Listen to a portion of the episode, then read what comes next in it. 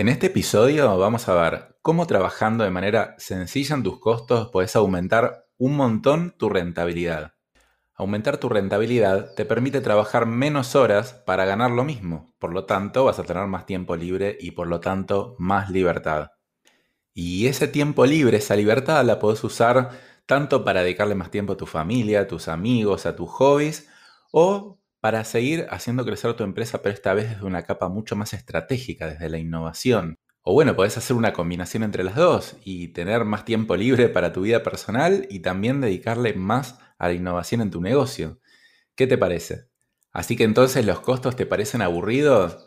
A mí me parece aburrido tener que trabajar 10, 12, 14 horas por día estando ahí metido en la operación de tu negocio. No tiene sentido no dedicarle al menos un tiempo a analizar tus costos. Fíjate si esta perspectiva de los costos que te dan más libertad no te trae esa chispa necesaria para que te pongas a meter a trabajar en ellos. Así que te invito ahora a escuchar este episodio donde vamos a ver cómo reducir tus costos y cómo trabajar en ellos de forma sencilla para que puedas volverte un empresario de verdad y hacer que tu empresa trabaje más para vos.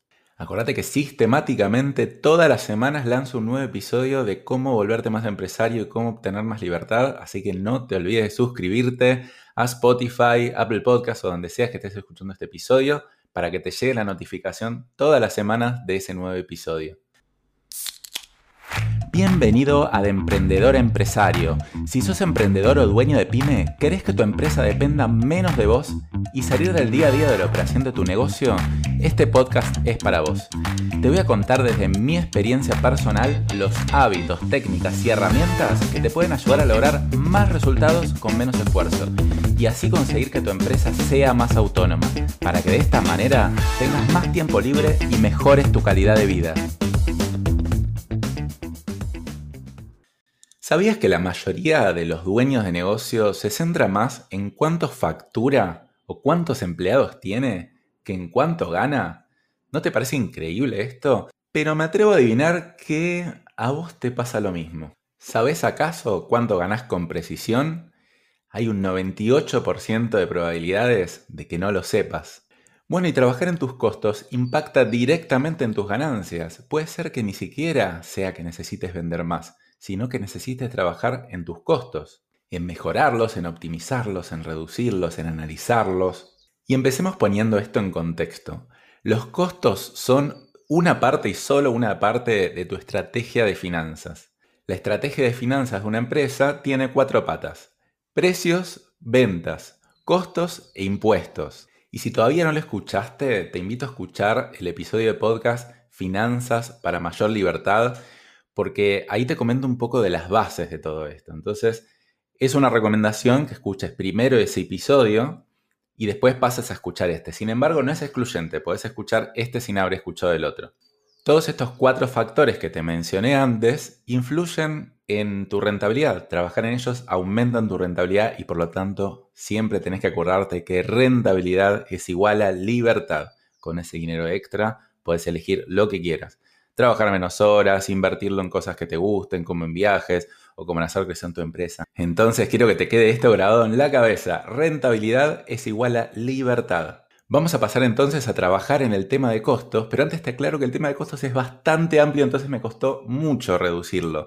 Te voy a hacer una versión hiper simplificada, así que perdonen los expertos en costos si cometo algún error conceptual, pero quiero hacerlo de la manera más simple para que la gente tenga una base sobre este tema.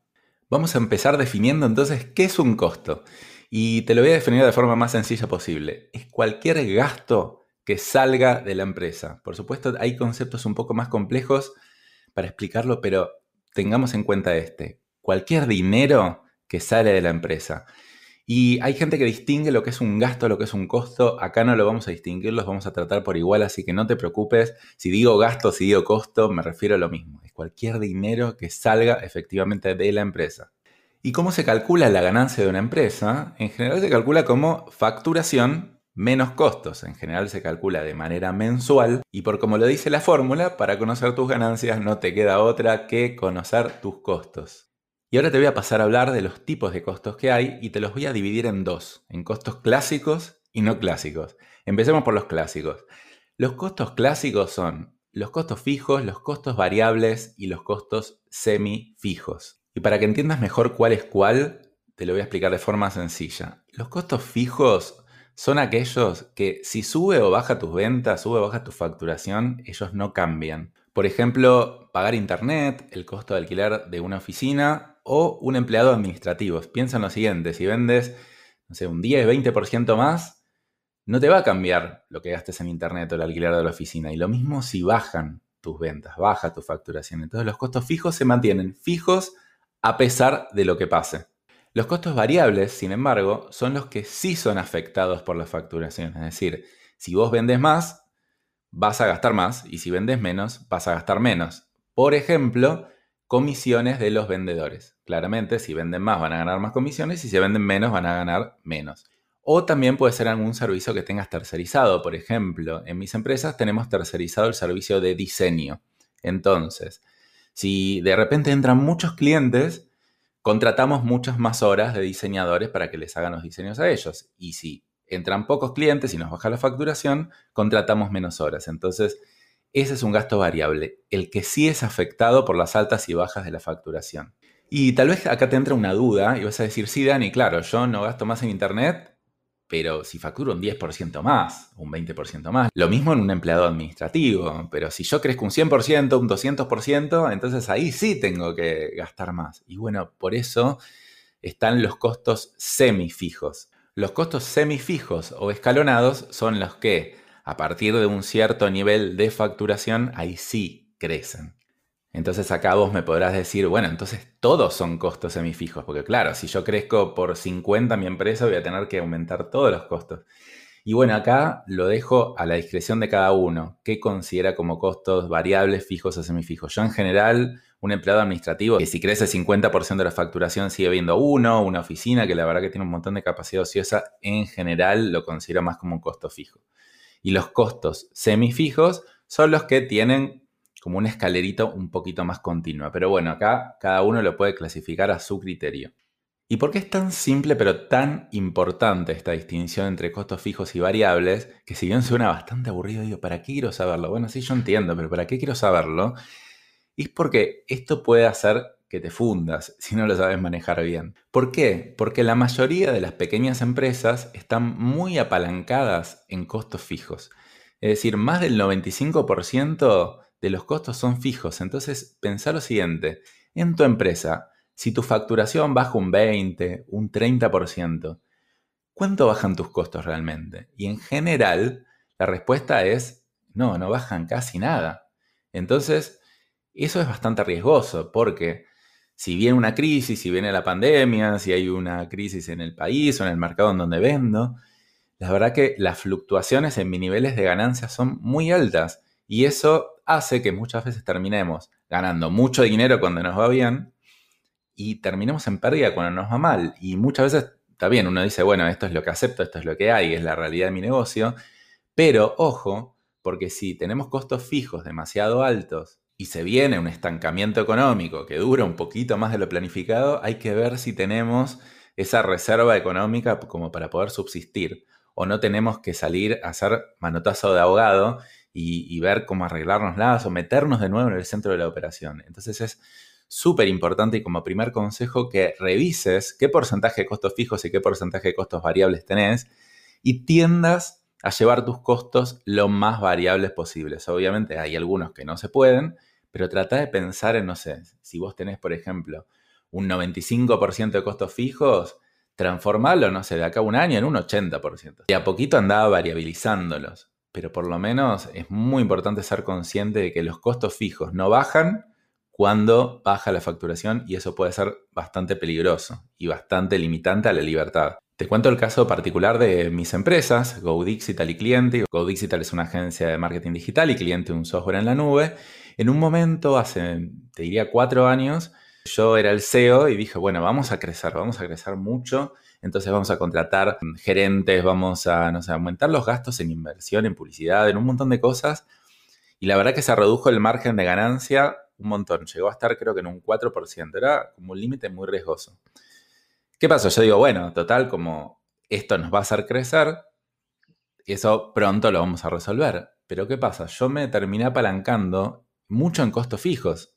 Yo el costo del gerente lo tenía como fijo, si bien ganaba un bono, pero la gran parte de su sueldo era un fijo. Entonces, ¿qué pasó? No crecimos, no crecimos, no crecimos y nos quedamos estancados en un 4% de margen de ganancia durante un montón de tiempo, hasta que en un momento, medio que decidimos y medio que fue pasando también, porque justo vino la pandemia, justo también había renunciado el gerente comercial y todo, dijimos, no, este es el momento, vamos a aprovechar en variabilizar un montón, no puede ser, porque si nos hubiera agarrado la pandemia, en el momento donde estamos tan, tan arriba en costos fijos, realmente hubiera sido un caos. Menos mal que actuamos de manera preventiva. Y ahí fue el momento donde aprovechamos el impulso y transformamos la empresa, pero casi a 180 grados, donde pasamos de ser 20 empleados fijos, que generan un costo muy, muy elevado, vendamos poco, vendamos mucho, a ser hoy una estructura de solo 4 personas fijas y 25 freelance. ¿Qué ventajas tiene todo esto? Bueno,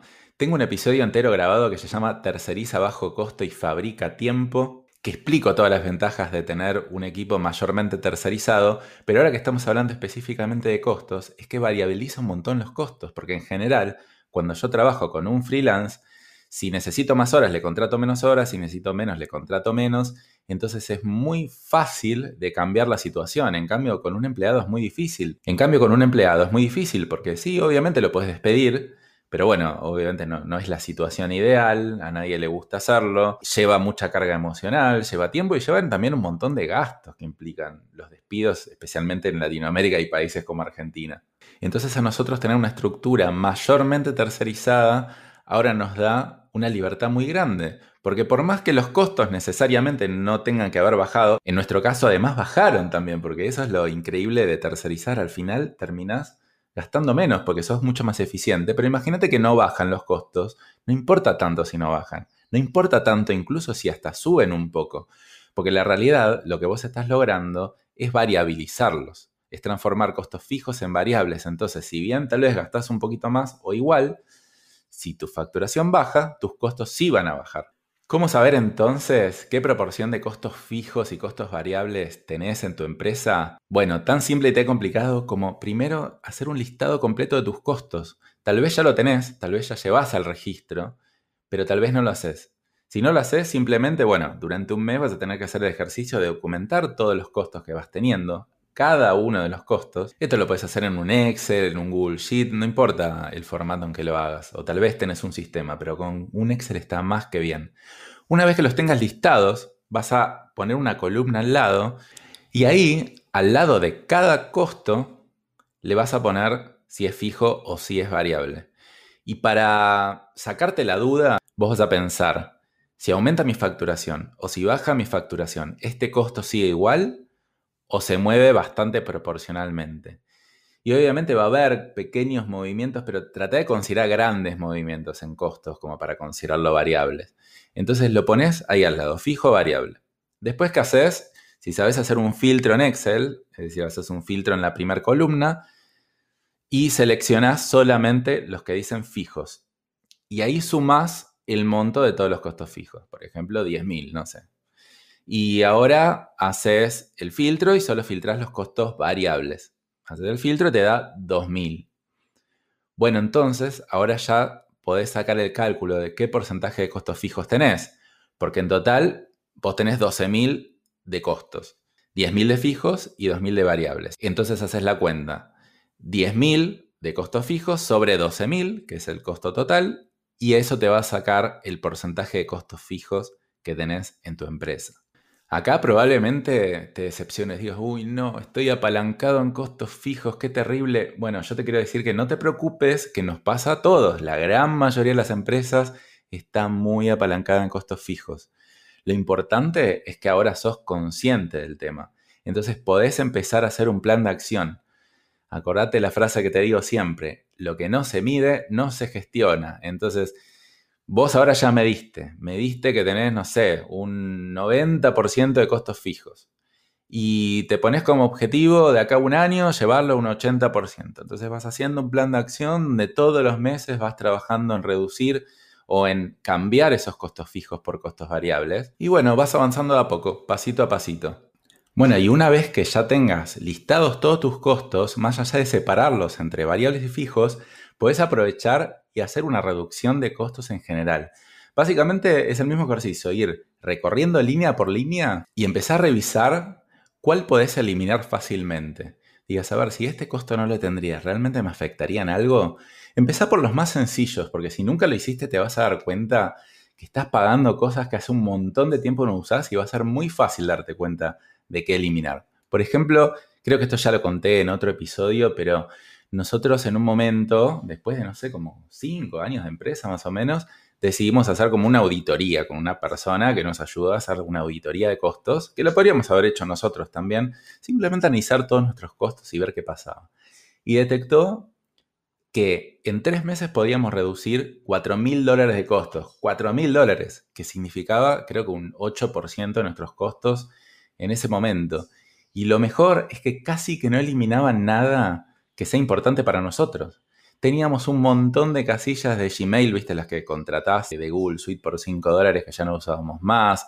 Teníamos una compañía de teléfonos celulares, un montón de teléfonos que algunos ya no se usaban más y otros que estábamos pagando un abono muy caro, nos terminamos pasando de compañía de teléfono y casi, casi sin ningún sacrificio ahorramos un 8% de nuestros costos. Eso quiere decir que nuestra ganancia, que acordate que te dije que era un 4%, pasó a ser un 12%. O sea, se multiplicó por 3, porque uno dice, bueno, reduzco un 8% de los costos, gano 8% más. No, si mi margen era 4%, entonces ahora es 12, entonces es mucho más potente de lo que parece, incluso trabajándolo de forma muy sencilla, porque obviamente después seguimos profundizando y optimizando el tema de costos. Pero si no simplemente podés ver los débitos automáticos en tu tarjeta, simplemente imprimila y fíjate, vas a ver que seguramente tenés alguno que no tenga sentido o alguno que tal vez puedas revisar a ver si puedes pedir algún descuento o puedes cambiarte de compañía, lo que sea, porque tal vez no te afecta tanto. Ahora imagínate en tu caso, no sé, imagínate que ganás mil dólares por mes, que te llevas mil dólares a tu bolsillo por mes. Y haces una auditoría de costos y lográs reducir 300 dólares tus costos. Ahora estás ganando 1.300 dólares. Estás ganando un 30% más o menos más que antes. Es un montón. Y acá te da mucha libertad, te da mucha opcionalidad. Es decir, vos puedes decir, bueno, qué bueno que estoy ganando más y voy a seguir en este camino. O puedes decir, ahora puedo trabajar un 30% menos. O para dedicarle a las cosas personales, otra vez trabajar un 30% menos en la parte operativa de mi negocio y ganar lo mismo y posicionarme en la parte más estratégica es súper potente. Yo espero estar motivándote a trabajar en los costos, porque claramente no, no es una cosa que es divertida, ¿no? A mí tampoco me gusta. Yo quisiera no tener que ocuparme, pero cuando lo empiezo a ver de esta manera, digo, no puede ser que no me esté ocupando y lo mismo te digo a vos. Bueno, entonces ya vimos un breve resumen de los costos tradicionales, ahora pasemos a los costos no tradicionales, que son el costo de oportunidad, el costo hundido y los costos ocultos. Empecemos por el costo de oportunidad y este concepto lo aprendí bastante profundamente en mi carrera de economía, que lo usábamos un montón. Y básicamente el costo de oportunidad significa qué oportunidades me estoy perdiendo por gastar mi dinero o mi tiempo en esto en vez de poder gastarlo en otra cosa. Esto para mí es revelador, porque en vez de estar comparando un costo en sí, decir, bueno, conviene o no conviene, no, lo comparás contra un montón de oportunidades, infinitas oportunidades. Y te voy a dar un ejemplo. Una empresa contrata a alguien para que le maneje sus redes sociales y mantenga las fotitos lindas actualizadas en Instagram, en Facebook y no sé qué, y está contento con eso y dice, bueno, no sé, no sé si me trae más ventas o no me trae más ventas, pero la verdad que yo creo que en esta era digital todos tenemos que estar en redes, ¿no?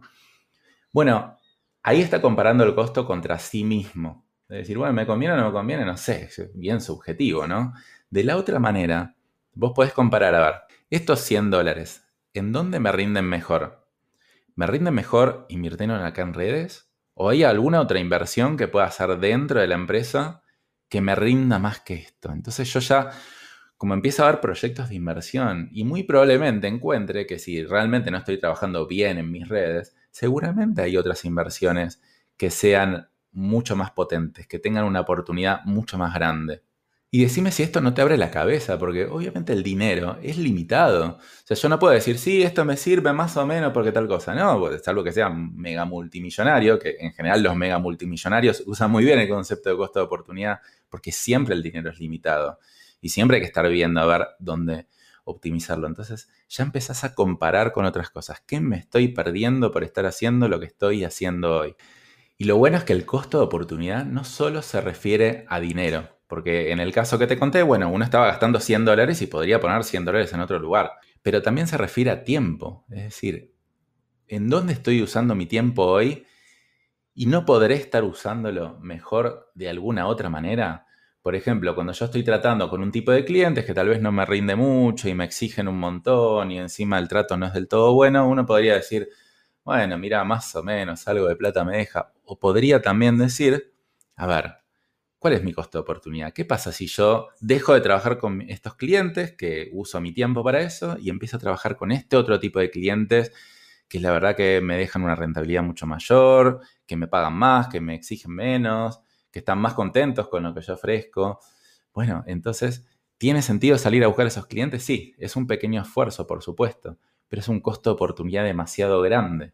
Entender y aplicar el concepto de costo de oportunidad para mí te vuelve automáticamente empresario, te posiciona como una forma de ver las cosas de manera estratégica, donde te saca los sesgos, donde te saca los paradigmas y te amplía la mente, te hace ver el mundo como un mundo de abundancia y no un mundo de escasez. Así que por favor, te invito a investigar más en YouTube, en donde sea, de lo que es el costo de oportunidad y tratar de identificar cuáles son las oportunidades en tu empresa para este tema. Pasemos entonces a ver el costo hundido. Los costos hundidos son aquellos costos que ya se realizaron en un pasado, pero no pueden ser recuperados. Es decir, no puedo vender eso y obtener de nuevo la plata que invertí en su momento. Y en esto es muy interesante porque existen sesgos cognitivos que nos hacen pensar que si invertimos mucho tiempo y dinero en algo, por más que eso no haya tenido los resultados que queríamos, lo sentimos como que es algo muy valioso para nosotros. Por ejemplo, si estuvimos dedicándonos a nuestra empresa a un proyecto que nos apasionaba, que nos gustaba, pero finalmente la verdad que rinde poco y nada, es muy difícil deshacerse de él, porque yo ya le dediqué demasiado tiempo, demasiado esfuerzo, demasiado dinero. Entonces, uno tiende a aferrarse a ese tipo de costos. Lo mismo pasa en la vida personal, por ejemplo, cuando uno está mucho tiempo con una pareja. Uno dice, bueno, mira, ya no hay amor, ya no nos llevamos bien, ya no hay nada, pero bueno, sigamos, sigamos, sigamos intentando porque, bueno, ya pasó, estamos hace demasiado tiempo, no tiene sentido, ¿no? Entonces yo no digo que cualquier cosa que hayamos hecho lo tiremos así por la borda de un día para el otro, pero la forma correcta de pensarlo es la siguiente. Si yo no tendría esto hoy, no importa lo que gasté, no importa nada. Si yo hoy no lo tuviera, ¿me volvería a meter en eso? Es decir, si yo hoy no hubiera dedicado tiempo al proyecto y hoy no lo tuviera activo ni nada, ¿volvería a meterme a tener ese proyecto activo? O si hoy no estuviera en esta relación, ¿hoy le pediría a tal chica que sea mi novia o tal chico que sea mi novio? ¿Sí o no? Entonces yo lo pienso al revés. No pienso como algo que tengo que dejar pienso como algo que tengo que elegir y ahí se te va a esclarecer la verdad. Es decir, si vos, ese proyecto que tanto esfuerzo le pusiste, si hoy no lo tuvieras, no lo volverías a elegir, entonces quiere decir que es momento de dejarlo. Harás tu duelo, tendrás tu tiempo, no digo que sea algo fácil de cambiar, pero por lo menos ya sabes cuál es el camino correcto. Y vos no te das una idea cuánto influye esto yo había visto un estudio, no me acuerdo dónde era, de una encuesta que era para donación de órganos. Entonces, a unos le preguntaban, a ver, ¿está dispuesto a donar sus órganos, sí o no? Y la mayoría respondía que no, creo que el 93%. Y la otra encuesta, a las otras personas le decían, ¿quiere dejar de donar sus órganos? O sea, como por defecto usted los dona. Ahora, ¿quiere dejar de donarlos? Y tenías como que dejar de donarlos voluntariamente, claro. Y en lo que uno siente es que ser atroz dejaría de donar sus órganos. Pero bueno, si yo los tengo y son míos y no los quiero donar, entonces no pasa nada. Entonces, los resultados de la encuesta, según cómo se hacía la pregunta, eran totalmente diferentes. En el segundo formulario, la gran mayoría respondía que sí, quería seguir donando sus órganos. En cambio, en la primera no. Y la pregunta, en esencia, era la misma.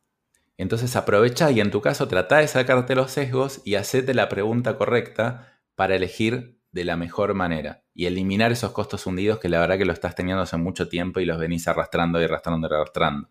Y que si empezaras tu empresa de nuevo, realmente no incurrirías en ellos. Pasemos entonces al tercer tipo de costos no tradicionales, que son los costos ocultos. No lo voy a detallar demasiado en este episodio porque en el episodio que hablo de finanzas ya hablo bastante de esto, entonces simplemente voy a dar como un panorama general y después te invito a ir a escucharlos a ese episodio. Y los costos ocultos son básicamente los costos que no se ven fácilmente, pero existen. ¿Qué significa esto? Son muchas veces costos que uno los tiene cada tanto. Por ejemplo, no sé si tengo que pagar un impuesto de manera anual o de repente me tengo que enfrentar a un despido, pero yo no tenía contemplado esos costos. O sea, porque claro, no ocurren mes a mes. Entonces, de repente me encuentro con que, uy, un mes gané mil dólares, qué lindo, el otro mes mil dólares, el otro mes mil dólares.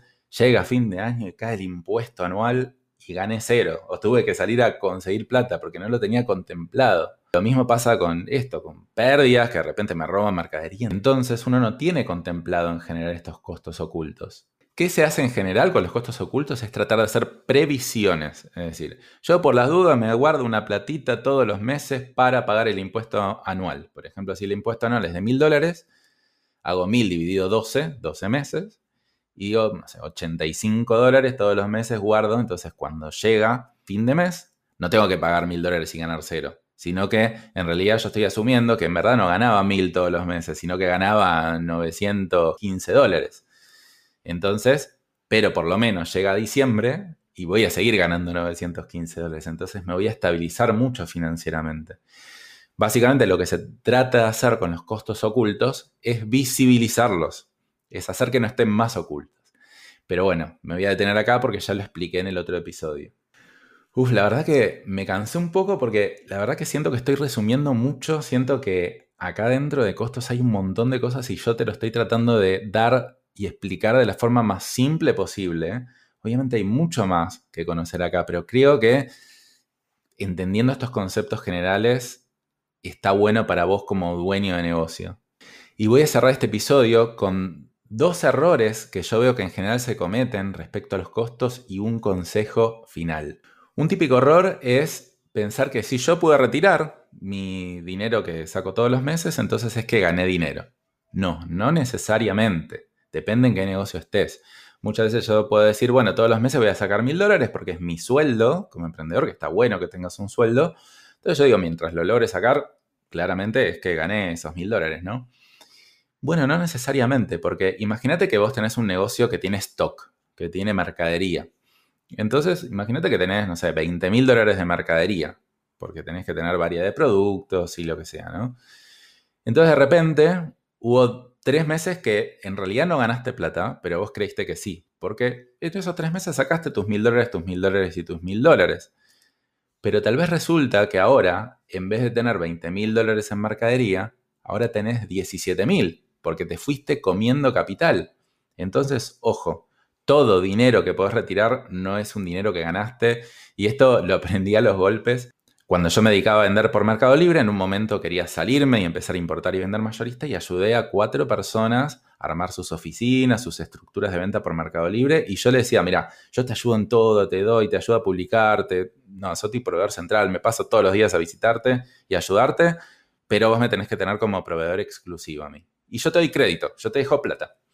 Entonces, ¿qué pasa? Funcionó bastante bien, la verdad, que la gente vendió, me, me hicieron ganar bastante bien.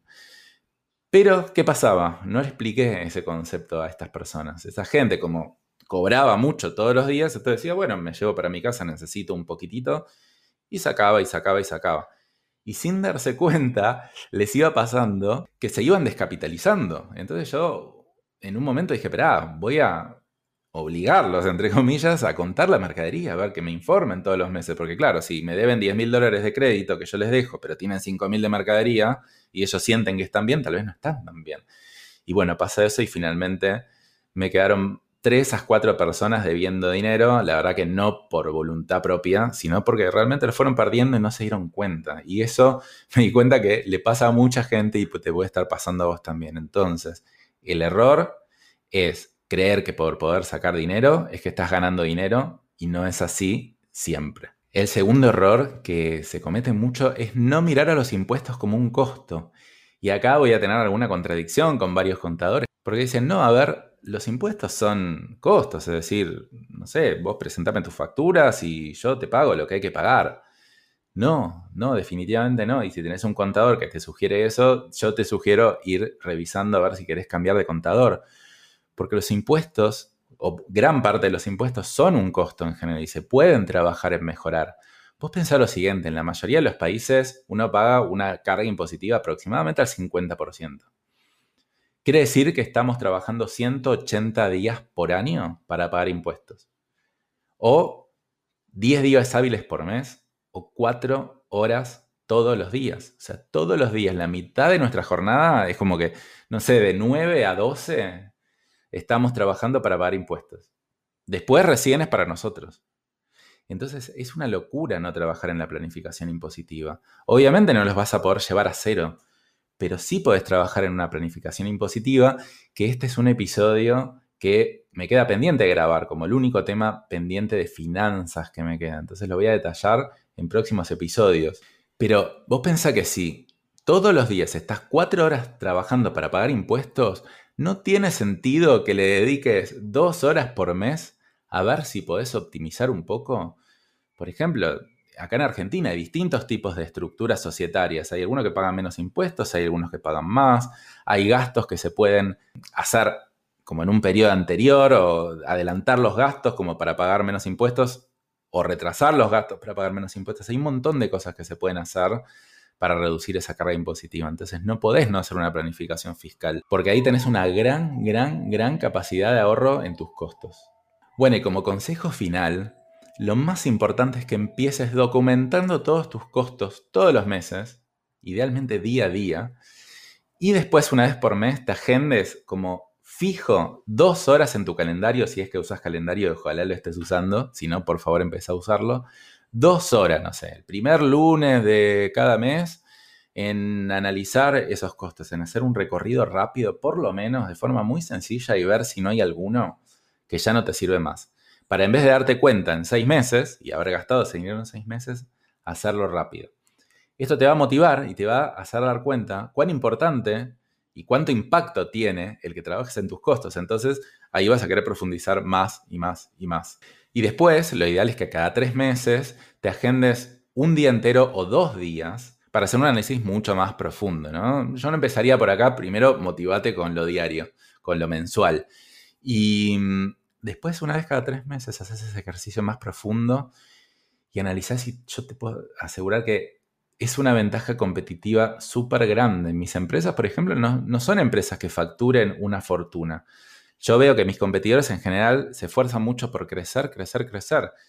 Y lo más probable es que yo esté ganando más que ellos, o que varios de ellos, o ganando lo mismo que uno que tiene el triple de facturación y tiene un montón más de problemas en la empresa. Porque yo me fijo en rentabilidad mucho más que en facturación. Me fijo en costos, me fijo en precios, me fijo en impuestos, me fijo en ventas también, pero ventas es lo que se fija la gran mayoría. Entonces, de una forma como media alternativa podés mejorar mucho tu rentabilidad y por lo tanto ganar un montón de tiempo. Decime ahora si no te motivé a trabajar en tus costos, si no tiene sentido que lo hagas en tu empresa. Lo primero entonces es dedicarle tiempo. Si decís, no sé por dónde empezar, lo primero que haces es te sentas dos horas enfrente de la computadora y, ok, los primeros 5 o 10 minutos no vas a tener idea de lo que hacer y después vas a empezar a hacer. Pero dedicale tiempo. Bueno, espero que te haya gustado este episodio. Aunque los costos parezcan aburridos, espero habértelos hecho ver de otra manera. Y bueno, acordate de suscribirte, acordate de suscribirte a Spotify, Apple Podcast, donde sea que estés escuchando este episodio. Y también si tenés algún amigo, conocido que sea emprendedor, reenviale alguno de mis episodios que vos digas, a ver, claro, le está pasando esto, a ver, bueno, acá tengo un episodio que lo quiero reenviar, porque en general el emprendedor es muy solitario y no, no se dedica a aprender. Y el podcast para mí es una herramienta súper potente para aprender, porque en verdad uno lo puede hacer manejando, lo puede hacer caminando, mientras cocina, no tenés que ni siquiera gastar tiempo y te va quemando la cabeza de manera positiva para seguir aprendiendo. Bueno, entonces, que tengas una hermosa semana y nos vemos la próxima.